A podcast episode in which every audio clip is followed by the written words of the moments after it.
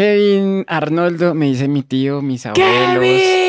Kevin, a- Kevin McAllister también me dijeron. ¿En serio te dices McAllister? Pues por el... Sí, o sea, sí, yo sé Por por, Jamalón, pero o bueno, solo en... ¿Cómo, no. Ah, ¿cómo es que se llama? ¿Quién? Eh, mi Eh, pobre mi Mi angelito. pobre pobre angelito. angelito, Yo, Sí, recalculando. Comalona. Eh, pero sí, Kevin Arnoldo, no sé por qué, ¿Por qué te dicen Arnold?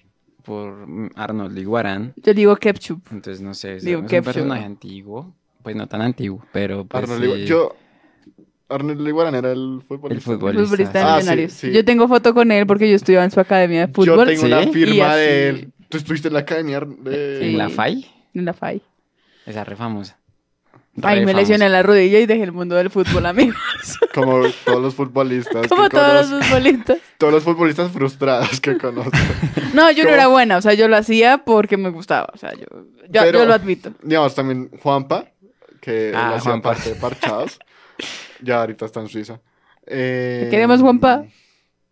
También, también, la rodilla. Era la rodilla, sí. Dijo, no, es que yo jugaba fútbol y no, la Me rodilla. lesioné. No, yo sí me lesioné, o sea, yo no me lesioné, pero me caí sobre una piedra y en ese momento no me dolió, pero después cuando ya me enfrié, me quedó una rodilla como el tamaño de dos. Entonces fui al médico, me dijeron, no, no puedes hacer ejercicio por, creo que era un mes. Entonces dejé de ir un mes y ya le perdí el interés a seguir yendo. A mí me pasó eso con el piano, porque yo tocaba piano y me dio tendinitis. Pero gracias a Dios, este año retomé el piano. Desde hace una semana estoy tocando el piano y es así. Sabe tocar el cumpleaños feliz. No, estoy tocando I Surrender de. Hilson. Ta, ta, ta, ta, ta, ta, No. ta, ta, ta. ¡Ey! ¿Estás desparchado? No te preocupes, ha llegado Parchados.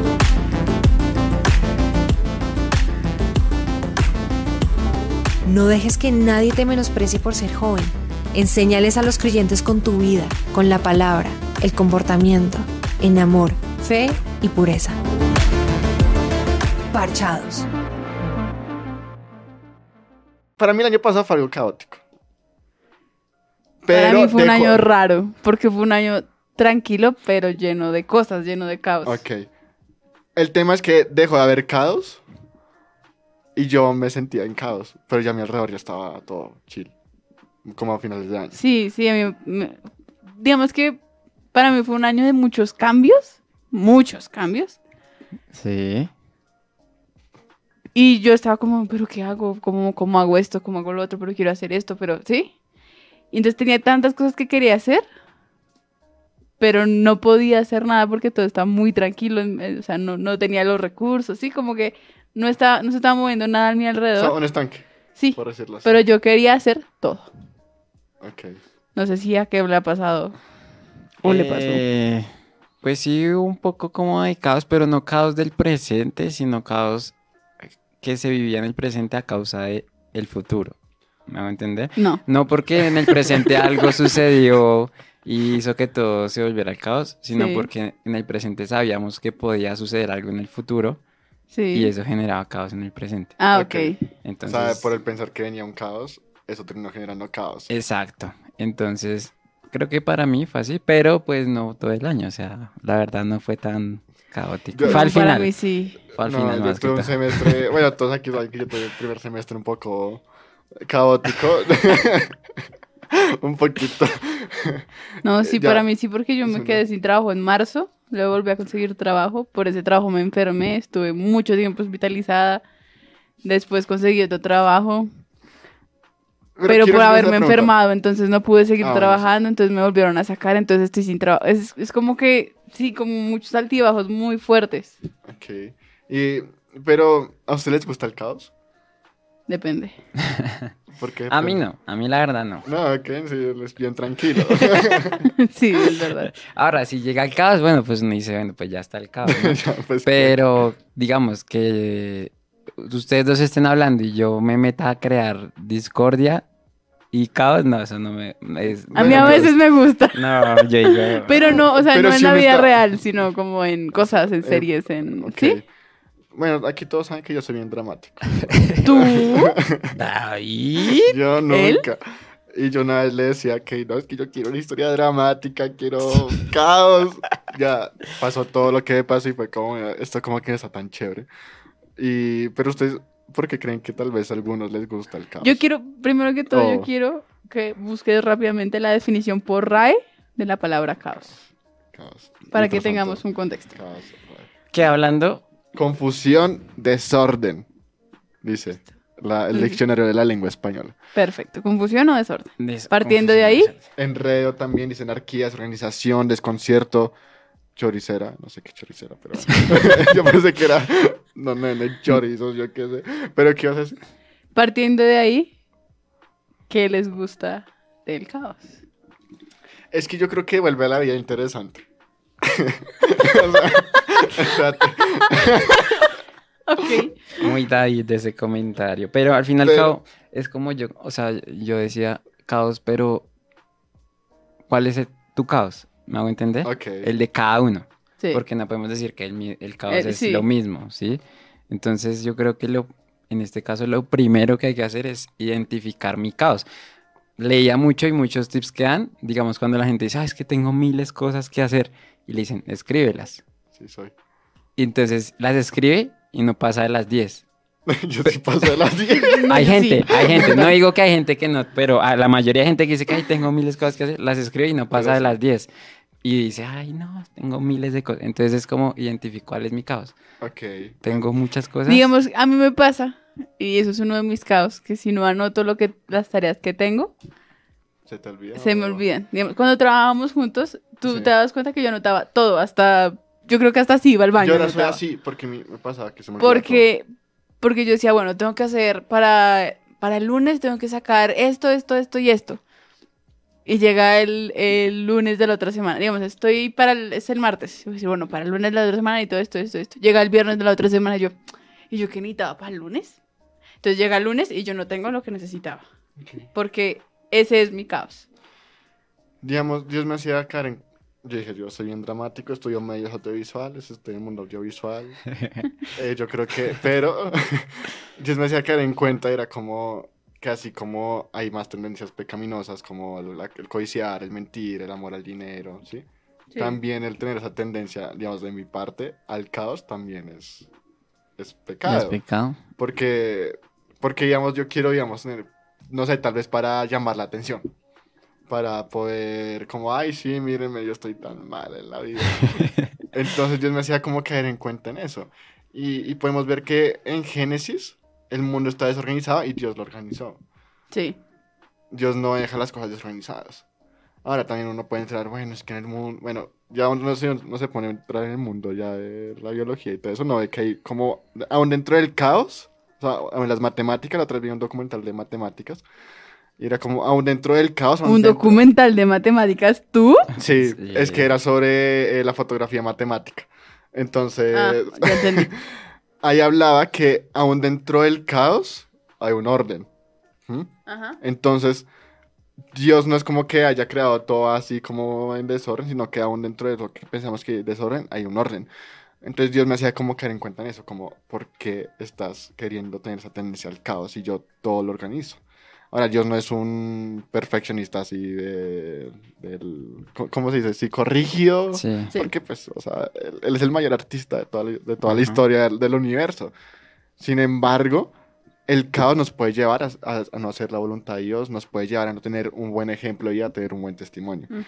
Entonces, eh, Él puede permitir el caos en nuestras vidas para que retomemos eh, la, la voluntad de Dios, el propósito de Dios, que fue en mi caso, que Dios permitió el caos para que yo reencaminara mis caminos. Pero si yo hubiera a Dios en un inicio, no hubiera pasado todo lo que pasó. La humanidad no hubiera tenido que pasar por todo el caos que está viendo ahorita mismo si Adán y Eva no eran pecado.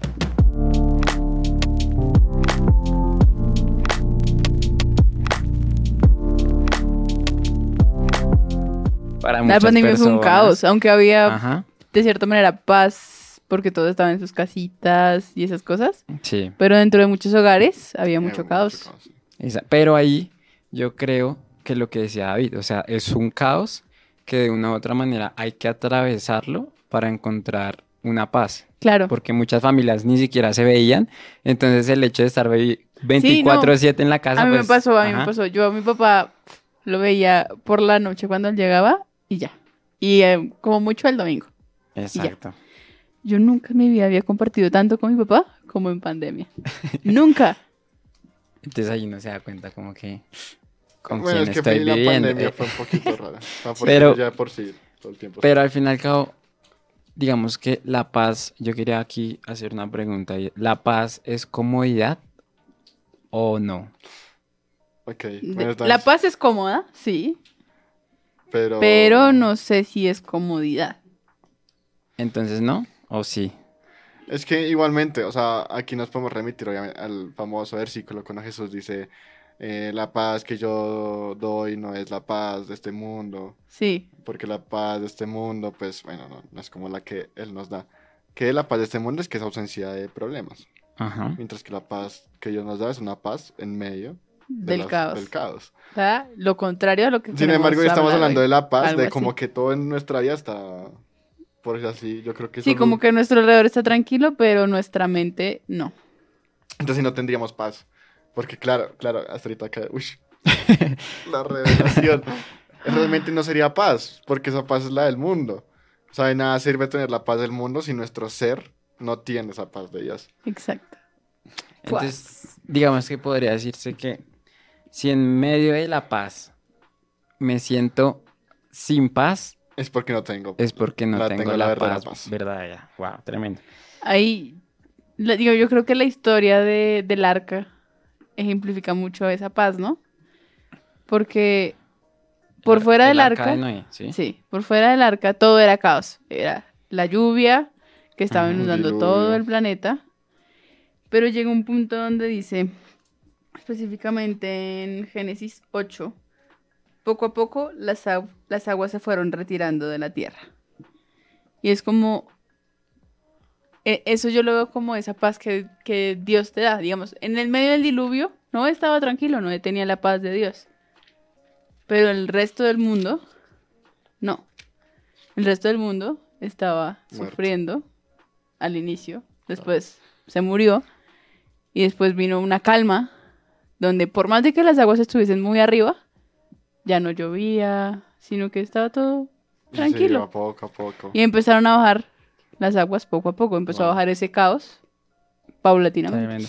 Yo quería agregarle, y es que, bueno, muchos dirán, como David, que dijo que el año pasado empezó y por desobediencia o lo que sea, terminó en un caos. Ajá. Sin embargo, sí quería mencionar un caso, obviamente muy conocido por todos, y es el de Job.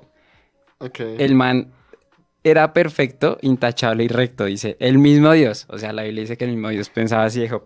Y ya sabemos que el man pierde todos sus bienes, mueren sus hijos, le da Sí. lepra, o sea, el man... Todo lo Sus malo. amigos lo Es- abandonan. sus lo am- exacto.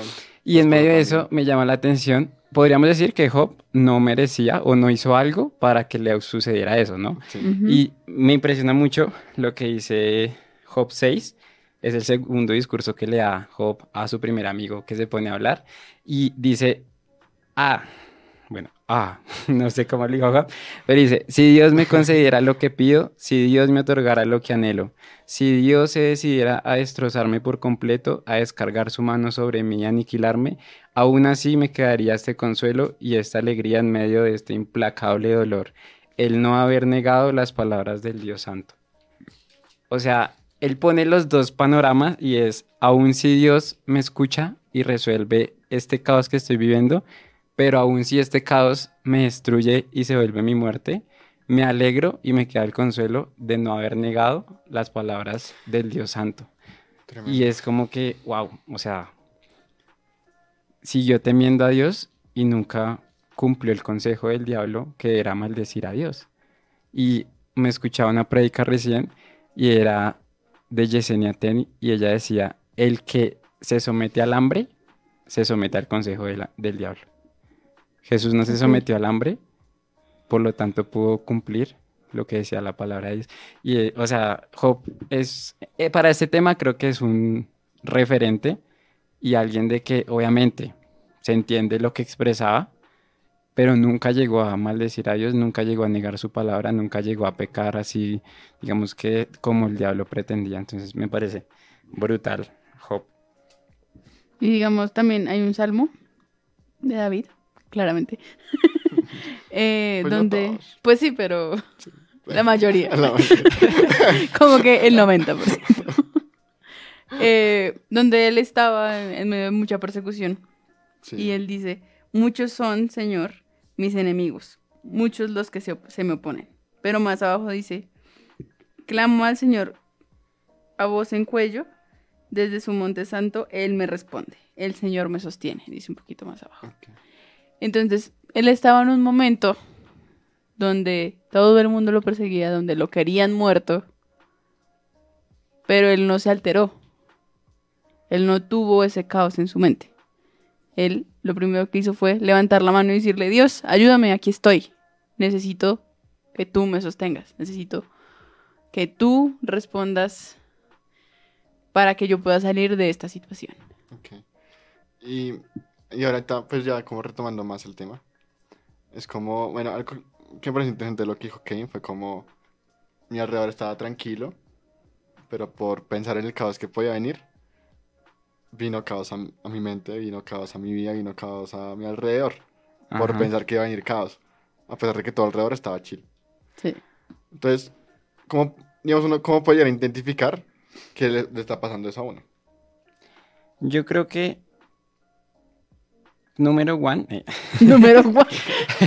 Number one. Número one, yo creería que es que uno empieza a vivir más en lo que no está, en el futuro. Sí. ¿sí? Aparte de vivir lo que estamos viviendo, que es el presente. Ahora, obviamente, es sabio como que planificar y demás, pero no es sabio ya vivir en un escenario que no ha pasado todavía, porque la Biblia dice, sí, planifica para que no, te, no se te burlen por Sí. no terminar tus planes, pero también la Biblia dice, pues la vida es, un- es como el viento, pasa y al fin y al cabo, pues no, no sabemos cuándo vamos a estar y cuánto tiempo vamos a estar, solamente Dios lo sabe. Entonces yo creería que lo primero es como que empezar a vivir en el futuro y lo otro es que uno se va olvidando, o por lo menos a mí me pasó, uno se va olvidando de las promesas de Dios, intenta cambiar las promesas de Dios y el camino que uno lleva por un camino alterno donde yo soy el que soluciono, donde yo soy el que me preparo, donde yo soy el que digo, pucha, tengo que hacer un plan de emergencia Por, si esto sale por mal. si esto sale mal. Pero, o sea, muchos, ahorita me, me gusta leer mucho auto- autobiografías y no es sentirnos condenados si uno hace eso. Muchos, digamos que misioneros, pioneros aquí en Colombia, que he leído libros, pues al principio como que se asustaron y tomaron un pequeño desvío, pero en sus autobiografías ponen, pero Dios le da segundas oportunidades a aquellos que verdaderamente lo aman. Entonces es saber que aunque uno se desvíe un poquito, si uno realmente ama al Señor, Dios le va a dar la oportunidad de, de volver a ese sendero. Porque yo ayer pensaba por la noche y yo decía, bueno, si tu palabra es luz a mis pies y a mi sendero, me imaginaba cuando uno va por carretera, que están las señalizaciones Sí. Y el carro va alumbrando las que están cerquita. El carro no alumbra toda la carretera. Y es tremendo porque sin las luces, no, o sea, no se ve ni un carajo, todo se ve oscuro. Pero la luz va alumbrando y se alumbra lo más de bonito de la carretera, con la división del, del, del carril, con la señalización. Entonces yo creo que al fin y al cabo es dejar de apuntar en lo que Dios quiere que uno apunte y uno se pone a apuntar para el- las montañas donde no va a haber ninguna señalización y no va a haber nada. Entonces yo creería que, que, que esas son las dos como, como cosas que uno se da cuenta. Yo, yo creo que también es cuando uno deja de hacer lo esencial y lo importante en la vida de uno por Ajá. estar sobrepensando lo que va a venir. A mí me ha pasado mucho. Y últimamente, bueno, últimamente, pero digamos, a, a finales de año conseguí un trabajo. Y est- estaba en fase de prueba y un momento en el que entró una crisis, o sea, un montón de ansiedad, un montón... Y dije, no, yo renuncio a esta vaina. o sea, llevaba, Llevaba días, dos días trabajando. Literalmente. y llamé a un amigo y todo, y yo estaba, no, yo no sé qué. Pero, ¿por qué? Porque me empecé a dejar llenar del temor, del miedo. También me di cuenta que estaba cansado, o sea, realmente físicamente estaba cansado. Me dormí y antes de dormir le dije, Dios, enséñame mi conciencia. Porque me encanta ese versículo en el que en un salmo dice, el, Dios, Dios enseña mi conciencia en las noches. Entonces, Dios, ayúdame, no sé qué, dime qué tengo que hacer. Y mientras dormía, ya después me desperté, estaba chill, estaba tranquilo, yo estaba Bien. bien, sin ansiedad. Me pasa mucho eso. Pe- pero es, es entender que cuando ya empiezo a sobrepensar y dejo de hacer lo que es importante, dejo de hacer lo que es esencial para mi vida y dejo de hacer lo que Dios me llamó, ahí tengo que tener, eso es una señal muy grande de alerta de decir, oiga, ¿qué estoy dejando entrar a mi mente? ¿Qué, qué pensamientos estoy permitiendo? Porque uno empieza a sobrepensar porque uno empieza a permitir pensamientos. Entonces, no, Sí. eh, no, es que si hago esto, entonces no, entonces, no, pero es que si pasa esto, puede pasar esto, escenario. Y yo, yo no personal hago muchos escenarios. O sea, yo como escenario A, escenario B, escenario C, escenarios Sí. D, escenario Z, y me imagino discusiones que nunca Doble van a, A, pa- a pasar. Yo le digo, yo le digo una vez a Kate, o sea, yo me imagino muchas veces peleando con la gente, y, si- y nunca va a pasar. yo sé que nunca va a pasar. O sea, pero aún así, eh, yo permití esos pensamientos y, termi- y terminé discutiendo con algunas personas. Terminé arruinando amistades que ya después, bueno, ya puede solucionar. O no, está en proceso. Pero, pero es poder como, hey, que estoy dejando entrar a mi mente, que estoy listo, yo sé que tengo esa tendencia. Bueno, empiezo a sobrepensar, entonces empiezo a ir a Dios y empiezo a ir a su palabra. Hay una parte en Mateo 6, del 25 al 34, donde como Sí. ese fragmento se llama De nada sirve preocuparse. Y entonces ahí hay un pedazo en, finalizando el 26 y el versículo 27 dicen, ¿no valen ustedes mucho más que ellas? Que está hablando de, de los animales y las plantas. Sí. Dice, ¿quién de ustedes, por mucho que se preocupe, puede añadir una sola hora al curso de su vida? Mucho más abajo, en el 30 dice, hablando, hace refiriéndose acerca de Dios, ¿no hará mucho más por ustedes, gente de poca fe? Y abajo, para finalizar, dice, desde el 33 al 34, más bien, busquen primeramente el reino de Dios y su justicia. Y todas esas cosas serán aña- añadidas. Por lo tanto, no se angustien por el mañana, por el cual tendrán sus propios afanes. Cada, día tiene ya sus propios problemas. Y me gusta mucho porque muchas veces pensamos, no, y mañana, ¿y cómo voy a hacer para pagar eso mañana? Y no, pero es que el otro mes, no, pero es que hasta el otro año, no sé qué. Y nos afanamos por cosas que puede que no pasen. O sea, nosotros Sí. no sabemos cuáles son los planes que Dios tiene para nosotros. Y puede que muchas veces tú digas, sí, no, el otro año voy a irme de viaje y voy a estudiar esta carrera y voy a hacer tal maestría. Y resulta que llega el año siguiente y no te fuiste de viaje, no hiciste la carrera, no estudiaste la maestría. Porque Dios tuvo otros planes. Tremendo. Y antes de continuar, porque vamos con pausa insti- institucional, eh, quiero dar un versículo que me gusta mucho. Y lo oí precisamente en Parchados Sin Filtros Especial Navideño, nos encuentran como Parchados TV. Y, es Santiago 4, del, eh, del 3 al 15. Y es, oigan ustedes, los que dicen, hoy o mañana viajaremos a esta u otra ciudad y estaremos allí un año, lo que decía, ¿vale? Y haremos negocios y ganaremos mucho dinero. Ustedes ni siquiera saben qué va a pasar con su vida el día de mañana porque ustedes son como vapor que aparece solo por un momento y después desaparece.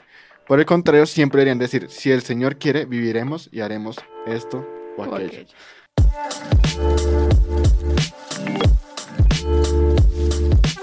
Siempre he pensado, obviamente no, no hay que despilfarrar dinero y esas cosas, pero deberíamos vivir nuestra vida como si mañana llegase la segunda venida del Señor. Hay, hay muchos grandes eruditos, eh, predicadores que dice, vive como si mañana viniera el Señor, pero también como si volviera dentro de 100 años. Exacto, a eso quería llegar yo. Entonces, no es como, bueno, voy a leer la Biblia, ah, pero no, lo hago mañana. No voy a orar, "Ay, no, pero lo hago mañana. ¿Y qué pasa si en dos horas llega Dios y te dice, ¿qué pasó, amiguito? Es algo clave y es hacer las cosas, o sea, como no procrastinar. A mí me ha servido mucho como, oiga, yo como que debería orar. A mí me pasa como, debería como orar. Bueno, ahorita cuando termine lo que estoy haciendo, lo hago. Y ahorita me estoy acostumbrando que si pienso eso, pues, si realmente puedo dejar de hacer lo que estoy haciendo, lo dejo y me pongo a orar. digamos que hay muchas cosas que podemos poner de esa manera. Digamos que Dios te pide algo, Dios te dice, Juan David, ve y háblale a esa persona que está ahí sobre mí. No, ahorita. No, va a haber alguien más que pueda hablarle. ¿Yo por qué? ¿Yo quién soy para ir a hablarle de Dios? Yo quiero también en esto, porque bueno, son dos frases, ¿no? Que es la paz en medio del caos, pero este episodio, como ya lo dijimos, se llama caos en medio de la paz, ¿no? Que es cuando yo estoy en caos, como decía Juan David, que todo está tranquilo, Sí. pero yo estoy en caos. Y es también pensar y decir que la prosperidad o la adversidad, que son paralelas, no son indicativos de que Dios me aprueba. Ahora, Ok. si todo está tranquilo y en paz, no es indicativo de que Dios está aprobando toda mi vida. Pero si todo está en adversidad y en caos, no es indicativo tampoco. De que Dios no aprueba. Exacto. Entonces, ¿por qué? Porque lo vemos desde el Antiguo Testamento, o sea, y ahorita también uno ve gente que no, no tiene nada que ver con Dios y le va re bien, vive, pues digamos que aparentemente bien, o puede que hay gente que tampoco tiene nada que ver con Dios, pero vive estresado, vive en caos, entonces es como que no dejarse llevar por esas, porque no son indicativos. Pueden ser un, sí, puede ser un fruto. Pero. No necesariamente, pero necesariamente es el, es, es porque, ay, sí, Dios, no, me dieron tantas bendiciones, porque muchas veces sí puede ser la aprobación de Dios. Entonces yo creo que ahí es donde entra el Espíritu Santo a traernos discernimiento. El discernimiento. Porque, pues, eh, es un tema complejo. Yo creo que es, es un, para mí llega a ser hasta una paradoja. Sí. Eh, Yo creo que hay algo que identifica mucho esa paz de Dios. Ok. Y es que tú tienes que tomar una decisión, A o B, y no sabes qué hacer. Y entonces entras en oración, Dios te dice, no, escoge la B. Y todo el mundo está, todo el mundo dice, no, pero es que es mejor que escojas la A. Y yo te digo, no, pero es mejor que escojas la A. Y Kevin te dice, no, pero escoge la A. Y tú dices, no, voy a escoger la B. Y tú no tienes como ese remordimiento por dentro de que debí escoger la A. No, Sin embargo, a eso yo le quiero agregar que depende cómo esté tu relación con Dios y si Ah, sí, está claro. más fuerte el espíritu que la carne. claro, claro, claro. Porque puede que uno no esté tanto en el espíritu y esté decidiendo mal y aún así se sienta re tranquilo, o sea, se sienta re bien y cuidado, o sea, ahí sí yo creo que toca. Sí, Es que claro, sí, es una paradoja. Bueno, digamos, que en mi caso a mí me pasa así, que si yo escojo la decisión porque yo lo quiero, me siento súper intranquila y es como ese remordimiento en mi interior de porque escogí es esto. mucho discernimiento. O sea, creo que cada caso es como muy... Sí, distinto. Pero pues pueda que alguien le sirva. Sí, también, exacto. Y, o sea, yo ahorita No sé, siento que ahorita yo estoy en una situación así, creo. O sea, yo no, no voy a entrar en detalles. Pero, digamos, una de las cosas que nos dice Pablo es cómo renovemos nuestra mente. Ajá. Ayer ahorita estaba hablando, o sea, qué pensamiento estás dejando entrar en tu mente. Y lo hemos hablado en, en anteriores programas acerca del pecado, que también, cómo dejamos el pecado renovando nuestra mente. Y esto creo que como que sustenta medio mi, mi punto de que el caos también puede ser un- una tendencia pecaminosa. Entonces, ¿cómo puedo renovar mi mente con respecto a- al caos? ¿Cómo poder renovarlo? Yo, Yo creo que principalmente leyendo la Biblia y, y hablando con Dios. Sí, o sea, digamos que la gran mayoría estaría de acuerdo en orar, leer la Biblia y tener una relación con el Sí. Espíritu Santo. Pero yo creo que, digamos que ya yendo a la práctica, ya si es un caos muy fuerte, o sea, yo me acuerdo que pasé una temporada en donde visité a un familiar y mi familiar pues estaba teniendo problemas mentales y a mí me afectó eso muchísimo, o sea, porque en parte mi mamá tuvo en el pasado una secuela de problemas también mentales. Entonces, claro, eso me recordó a mi mamá, me recordó todas esas como temporadas y dije, Sí. no, hasta me entró pánico. Sí, el, tú el- me dijiste. el pánico, o sea, yo nunca en mi vida me había acostado a dormir y me entró pánico, o sea, me- Ujú. y yo- Pánico de, de que también te pasará a ti. Sí, de que me pasara a mí y yo sentí en un momento en mi cama como que me ponían una sábana de terror. Y yo dije, ¿qué es esto? O sea, yo para mí fue espiritual y ahí yo me levanté y yo dije, o sea, no. Entonces yo creo que lo primero es pararse firme en la brecha de que uno está en Cristo. O sea, yo me paré y yo dije, pues yo, o sea, yo estoy con Jesús. Entonces dije, en lo que estés viniendo atrayendo este terror se va en el nombre de Jesús porque no puede venir a mi vida y atormentarme. Al otro día leí y le, o sea, lo que leí fue preciso, hasta lloré, decía como que ya les he prometido que ninguna de la plaga que conocieron en Egipto los va a tocar a ustedes ni, ni a su casa.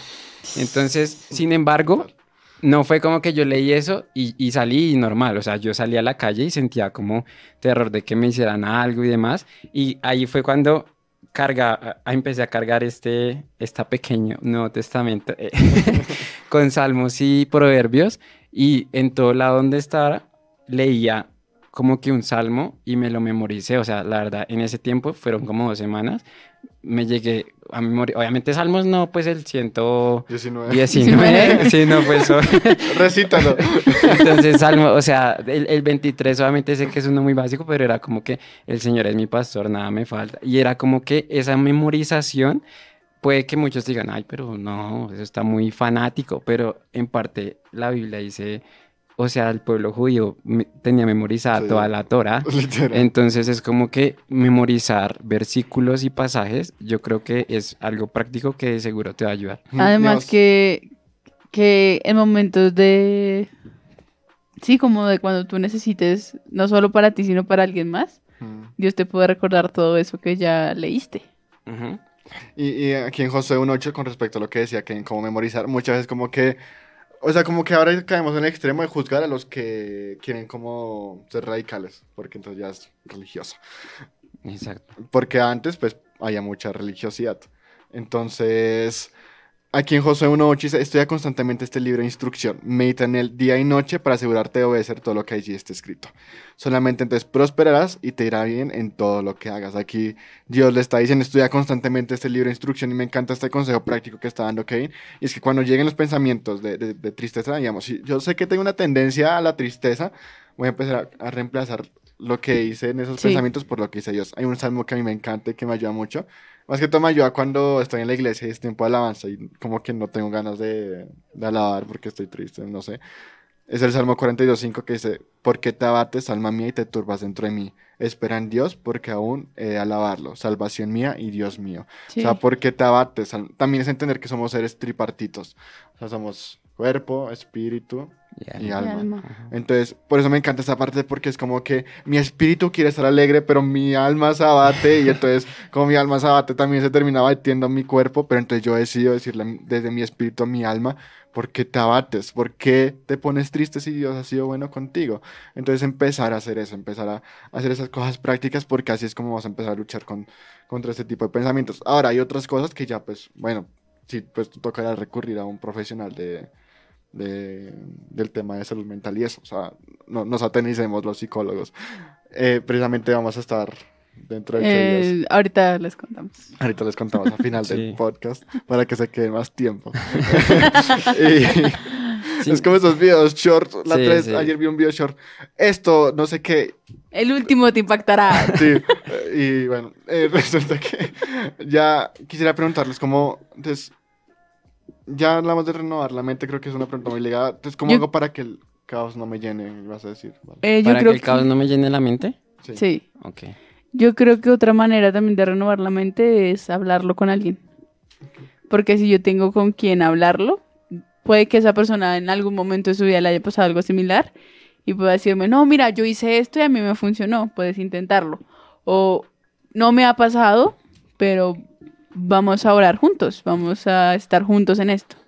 Entonces, yo creo que tiene que ver también mucho esa comunión con otras personas que tengan tus mismas creencias y, y Y no solo tus eso, líderes sino que, espirituales. que, Sí. que, eh, recuerden la palabra de Dios. O sea, yo creo que eso es lo más importante, porque en lo personal, obviamente son personalidades, pero en lo personal, a mí no me gusta como tanto contar como que cosas. No la cuento a mucha gente, obviamente sí la cuento, pero a mí no, o sea, no me gusta contarse a la gente que es como que, ay, pobrecito, no. O sea, sí, como que lo Sí, victimizan a toca uno. ser y muy sabio a quien... Entonces es como que alguien que lo levante a uno, obviamente no digo que lo juzgue y todo, pero sí que le lee palabra y esperanza Yo de creo Dios. que hay que saber, bueno, ser muy, Muy sabios, porque hay momentos donde sí hay que como, bueno, está Hay, digamos, hay cosas pero hay que, momentos donde sí es como, oiga, usted, o sea, bueno, yo soy muy de como... digamos, en este caso es muy fácil de ejemplificar. Hay cosas que yo como mujer no le puedo contar a David o a Kevin, Mm,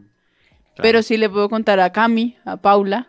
Y ellos como hombres no me van a contar cosas a mí que se van a contar entre ellos. Entonces es como saber decidir de, tengo este problema, ¿a quién puedo recurrir. levanten la mano. O sea, es muy importante porque muchas de las cosas, o sea, uno puede llegar a pasar, voy a utilizar la palabra infierno, infiernos en, en su vida, o caos en su mente, porque uno, exacto lo que decía, vale, uno no lo... Entonces levanten la mano, yo sé que a veces da pena, pero vayan con un amigo cercano y díganle, oigan, estoy pasando esto, yo sé que a veces da vergüenza y también hay traumas del pasado que cuando ah, abrimos nuestro corazón y nos dañaron, no le pusieron atención, o les dijeron como...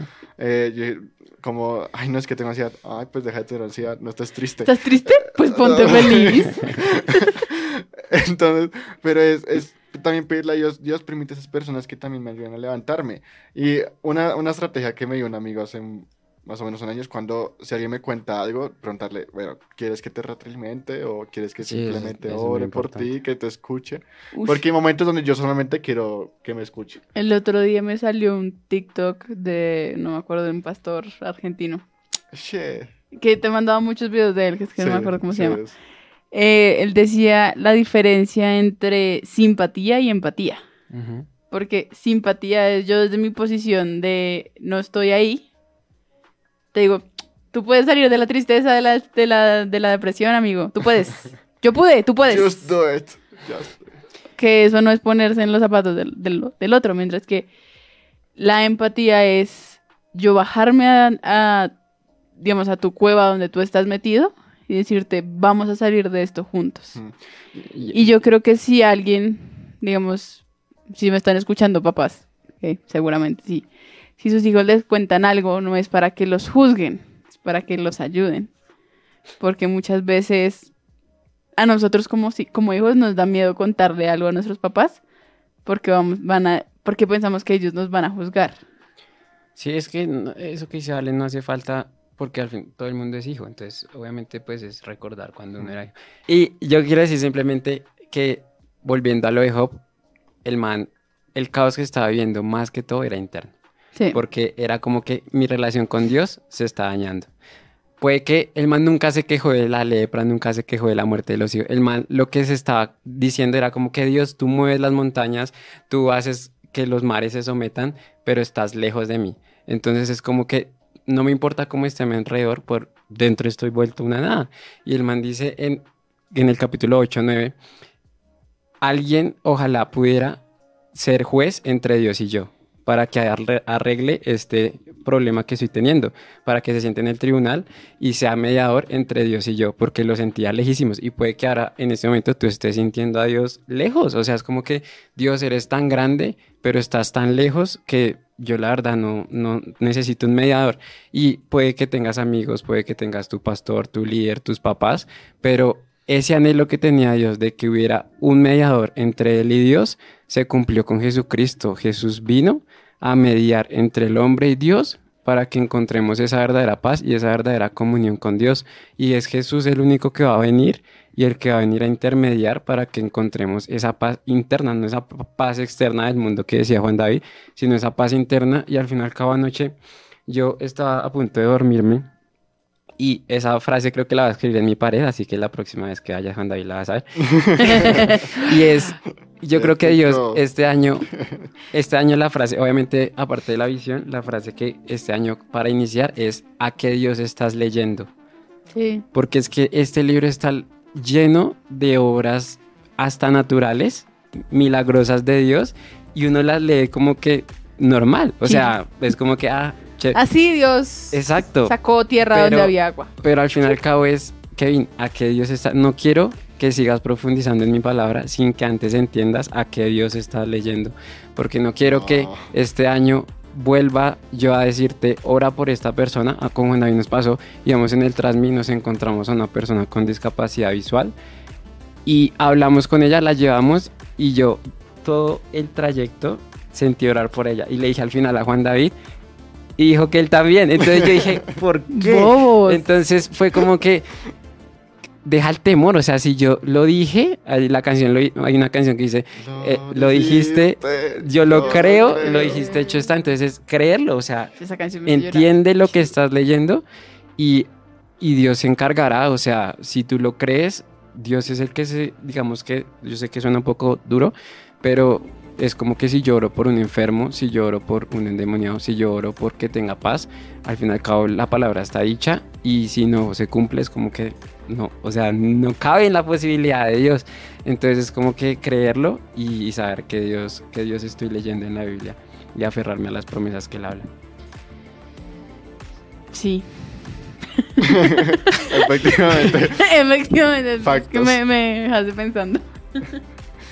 Pero yo creo que es, es, es como llenarnos mucho de lo que dice Dios. No solo por nosotros, sino también por los demás. Porque muchas veces, por todo ese caos que tenemos en nuestra cabeza, no escuchamos la verdadera voz de Dios. y no sabemos si él nos está diciendo derecha, izquierda, arriba, abajo. Y puede que si nos dejamos llevar por el caos, como que nuble nuestra visión. Entonces es pedirle a Dios que quite como esa, como esa nube de, de oscuridad, de caos de, de nuestra cabeza, de nuestros ojos, y nos permita ver lo que Él quiere. Que podamos estar en paz aunque el mundo no lo esté, y podamos estar en paz cuando el mundo esté en paz, y que no sea la paz del mundo, sino que sea lo que Él tiene para nosotros. Amén. Y, y para finalizar, em, me parece muy interesante algo que dijo Amos Kane con respecto a la queja. Y a mí lo personal, la queja en sí no está mal, el problema es a quién le llevas la queja. Porque eso, yo ahorita que estoy leyendo números, pasa un montón. Bueno, en- también en. No, son tres números. Creo que en Éxodo también. Bueno, el punto. Eh, Aquí yo me empiezo a desviar en las ramas. Eh, El, el asunto es que hay tanto quejas de Israel como de Moisés. La diferencia es que Moisés lleva las quejas a Dios. Israel empezó a murmurar en contra de Dios. Ajá. En el salmo, y Tremendo. esto también es un tip práctico, y es que si en serio estás mal, si en serio tú dices, o sea, este, dejas de ver lo positivo que está pasando a tu alrededor y empiezas a ver lo negativo, empieza a llevar esas quejas a Dios. Aquí en el Salmo 142, 2 dice, y derramo ante él mis quejas y le cuento mis problemas, porque estoy abrumado desesperado y solo tú sabes qué rumbo debo tomar. Por donde quiera que vaya, mis enemigos me ponen trampas, bueno, sigue. Pero me quedo en esto que es, y derramo ante él mis quejas y le cuento mis problemas, porque estoy abrumado y desesperado. Es, es poderle llevar a Dios esas cosas que tú dices como, esto me abruma, porque aunque uno quisiera, o sea, a pesar de que todo está en paz, siempre va a haber algo, hay- siempre va a haber algo ahí que uno dice como, pero ¿por qué? Entonces es ir ante Él y llevar nuestras quejas. No ir ante los demás y decir, no, es que Dios está... Que eso fue la clave también de Job. Job nunca se quejó de Dios ante sus amigos. Pero cuando Job tenía que ir a derramarse ante Dios, lo hacía. Entonces, es poder ir ante Él. Él nos va a escuchar. Él, él- él va a... Él nos está oyendo. Literalmente Él no va a juzgar. Exacto. Porque vamos a ir con un corazón, porque Él anhela que nosotros también seamos auténticos y sinceros ante Él. Así que también hay otra historia en Marcos 4:39 que esta historia me encanta, que Jesús está en medio de una tormenta en un barco y Jesús Ah, está sí, Jesús todo chido. Sí. durmiendo. Y entonces ellos como, Jesús, no sé qué, y entonces Jesús se levanta y es como, Hombres de Detente. poca fe. Y se detiene la, la, la, la, tormenta. Y ya todo está en paz y él dice como, ¿por qué están asustados? Todavía no tienen fe. Entonces la pregunta es hoy a todos los que están oyendo, a nosotros también, ¿por qué estás asustado? ¿Por qué no tienes fe? Porque lo decía que Dios ha hecho muchas maravillas, o sea, abrió el mar en dos, pues calma una tormenta, Creó el mundo, o sea, básicamente es uh, ten fe. Y así lo más como visible. Moisés, y así como Moisés, digo, como Job, bueno, si a la final no ocurre, si a la final parece que no se cumplió, no neguemos a Dios porque Dios es soberano y Él sabe también por qué permite las cosas. Así que eso fue Parchados, episodio 45, 45. ya casi el próximo. ah, Ya casi a 5 a de cinco 50. De 50. Fue un gusto estar con todos ustedes. Gracias a Kefcho, a Vale, a Andrea que estuvo en el Control Master. Recuerden que escuchan Parchados todos los sábados desde las 12 y media hasta la 1 y media de la tarde. Acá en Fuego AM 1130. La radio para adorar y que pueden encontrar el podcast disponible en, en YouTube. YouTube. Así que también vamos a leer ahorita mismo comentarios en YouTube. Nos escribió, nos escribió Mari Gómez, nos dije, nos dijo los amo. Y también bueno,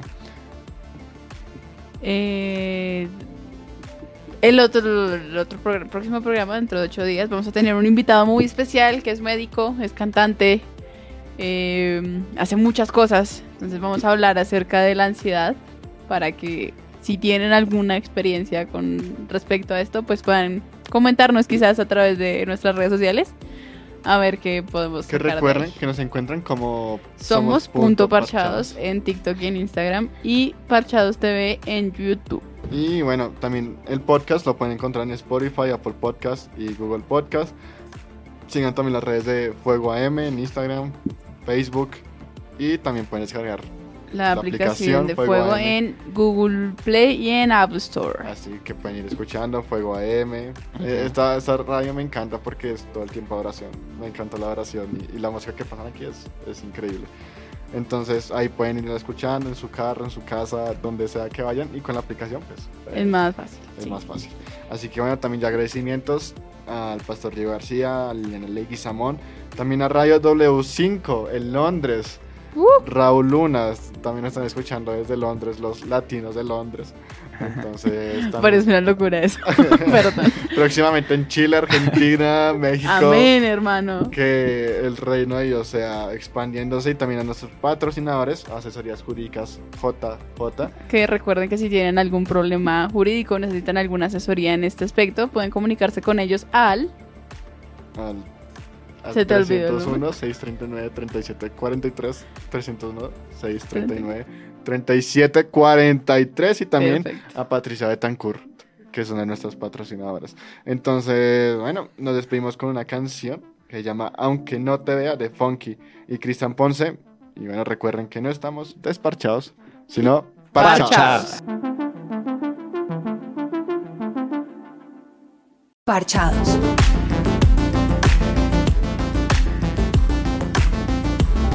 No dejes que nadie te menosprecie por ser joven. Enséñales a los creyentes con tu vida, con la palabra, el comportamiento, en amor, fe y pureza. Parchados.